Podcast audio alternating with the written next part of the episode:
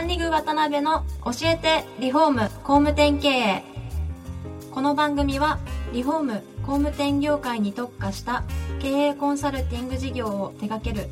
株式会社ランリグの代表渡辺翔一が住宅業界の経営者や幹部の方を毎回ゲストにお招きし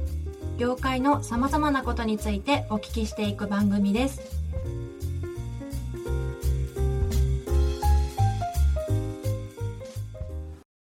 皆さんこんにちは。さあ今週も始まりました。ランリグ渡辺の教えてリフォーム工務店経営第84回目アシスタントの牛久保です。パーソナリティの渡辺翔一です。はい渡辺さん今週もよろしくお願いします。よろしくお願いします。今回もですね前回に引き続きパッシオの代表岡崎社長にお越しいただいております。岡崎さんよろしくお願いします。よろしくお願いします。お願いします。前回ももう衝撃的すぎて、うん、僕はもうだいぶ反省しました。本当ですか？私はセミナー料を払わなきゃいけないと思いました。本当そうですよね、はい、はい、ぜひいろんな方に聞いていただきたいなと思ってるんですが、はい、まああのちょっと3回の中であまり商品のことを詳しくお聞きできなかったんで最後4回目にはなるんですが岡崎さんとこの商品を使って地場の工務店さんであったりとか大手さんがどういうふうに業績を上げていかれてるかみたいなところですねお聞きできたらなと思ってます。はい、はい。いろんな企業規模のクライアントが我が社にはいますんでいくつかのお話しさせてもらえればと思うんですけども、まあ、ある大手ハウスメーカーさんのお医者さんは総合展示場100展示場近く持たれてるんですけどももうほとんどに屋上を採用されています。で総合展示場の中での差別化。要は総合展示場ってやっぱ何十社もありますからその中で全部見れないわけですよね。その中で木造で屋上ができますよということでその総合展示場内でのその集客の差別化によって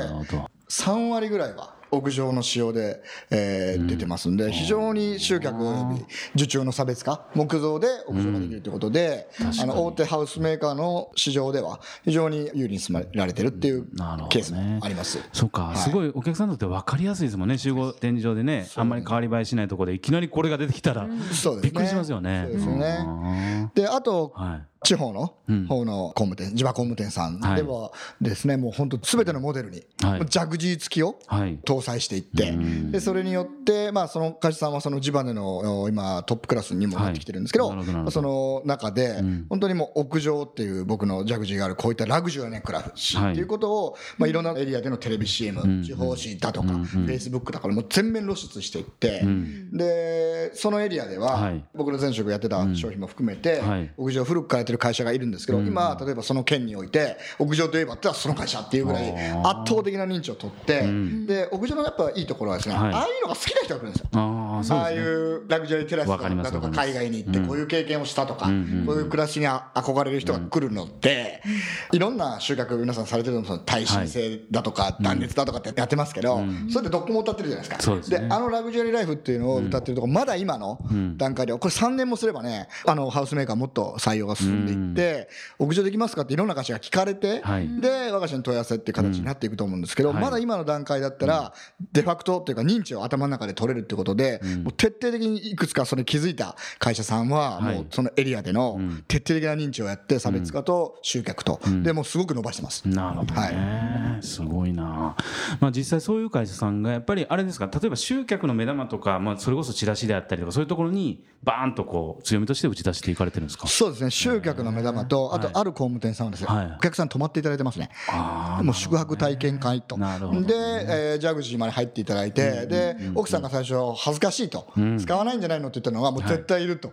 うことで、でもそうなるともうそのエリアではそこが徹底的にデファクトで受注してて、で社長は僕とまあ親友なんですけど、もうそういうのもフェイスブックでも歌ってるんで、もう自動的にその会社に今受注がいくような感じですよね。もう屋上さえ気に入ってもらえたらその会社が取れるみたいな、そんな感じですよね。はいですけどあの実際ねそこまで分かりやすいあれであれば、まあ、相当単価も上がるんでしょうね全体としてね。いやそれがですねそうでもない。普通の屋根の勾配屋根の家と比べて、はい、もちろん多少あの塔屋を作ってとか構造の費用の差し引きとかあるんですけど、まあ、数十万円前後なんですよね。で例えば僕らのカラーズを抜けて、まあ、標準的な大きさの標準的な仕様だと120万円から30万円ぐらいで工務店さんが買えると、でまあ、ジャグジーつけても200万円ぐらいなんですよね。はい、で屋根材がその分何十十万かいらなくなるんですね、でそれらを差し引くと100万から150万ぐらい1棟当たり原価が上がるに過ぎないわけですよね。あそうなんですか。で例えばですけどいいキッチンをつけたりとか、ちょっとオプション例えば外張り断熱しますとか、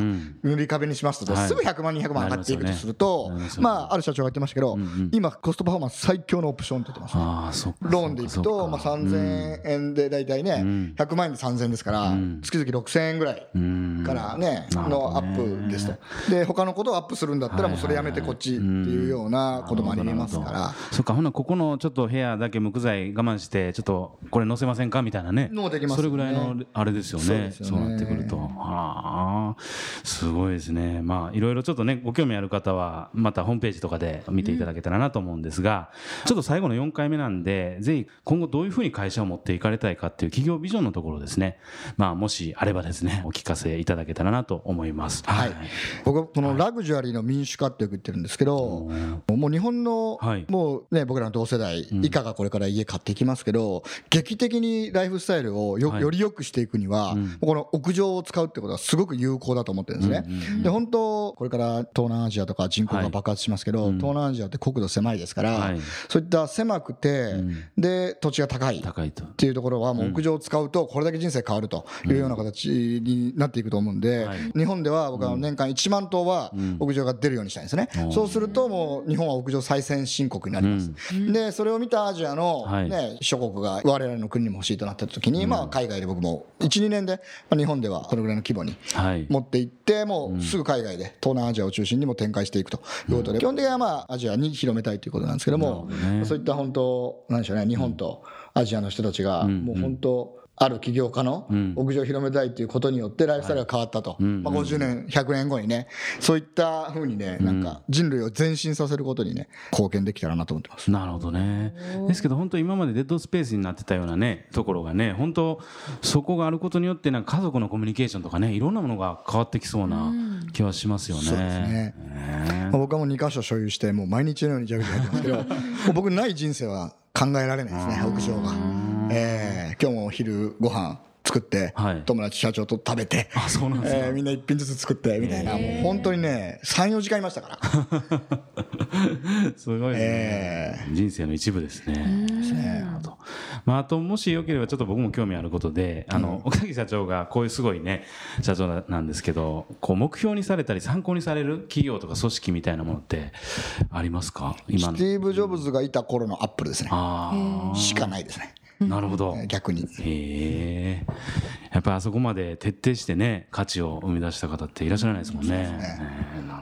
ほど。あとはもうあれですかね最後に岡崎社長の個人的なこう夢というか多分ずっとね働かれて ずっと現役でいらっしゃるんだと思うんですがなんかそのあたりの夢があればですね僕も50か55で、はい。えー、もう芸の第一線は退いて3つやりたいことなんですね、はい、1つは、はい、まあ、僕人生のテーマは自由だと思ってるんですね、はい、で自由というのはお金と時間と付き合う人なんですよ、うん。はい、この3つにおいて自由に選べることが僕は自由だと思うんですね。なのでまあある程度授業成功したら、うんうん、世界中を遊び場に行きたいんですね。もう世界中にパリで美味しいレストランができて行って、はい、キューバにモヒート飲み行って 世界中に友達がいて、うん、世界中をフィールドに、はい、あの今おかげで日本中は大体そんな感じで、うんうん、あの仕事も含めて日本人友達がいて、うん、日本中の美味しいお店も行けるようになったんですけど、うん、世界中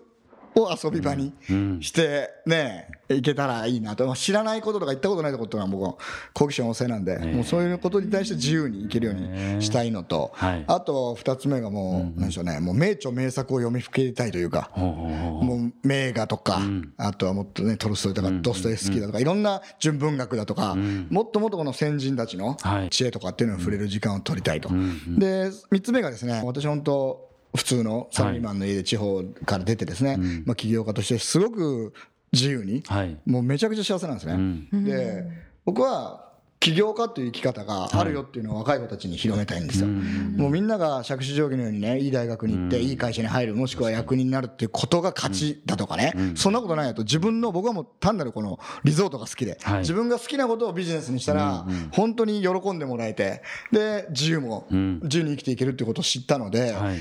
若い子たちに、もう自分の好きな分野で、徹底的にそこに惚れ込んで第一人者になって、もう起業したらいいじゃんっていうことをですね、あのそういった人生もいいよというのをこう日本の若い子たちにね広めていけてそういうところになんかね自分の稼いでお金を投資してとかっていうようなそのノウハウを伝えたりとかっていうような活動をしていければと、これ僕も15年ぐらい変わってないですねこの3つは。はいもうそれが最終ですね。はい、ですけど本当最近ねうちも採用のお手伝いとかするんですけど若い方って本当ベンチャー志向の方少なくなりましたよね。ねなんかあのまあ僕も50年生まれなんですけど、はい、昔はまだギリギリいたじゃないですか、うん、山っ気のあるというか。そうですね山っ気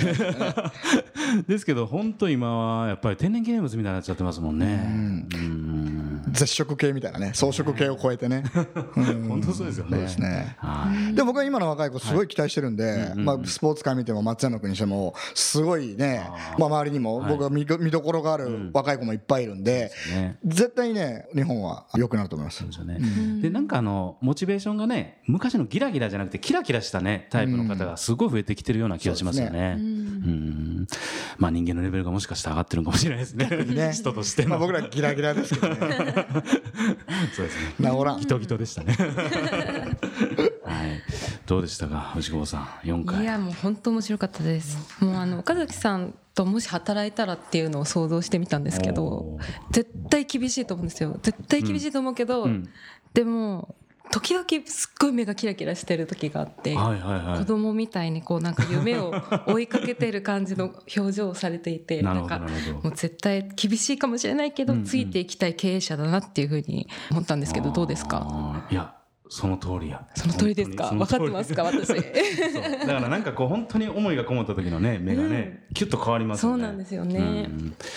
はい。といい4回でした。そうですね。これで僕は悔いはないです。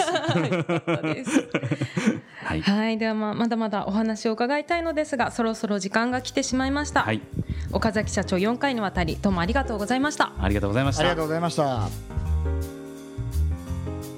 今回もランリグ渡辺の教えてリフォーム工務店経営をお聞きいただきありがとうございました。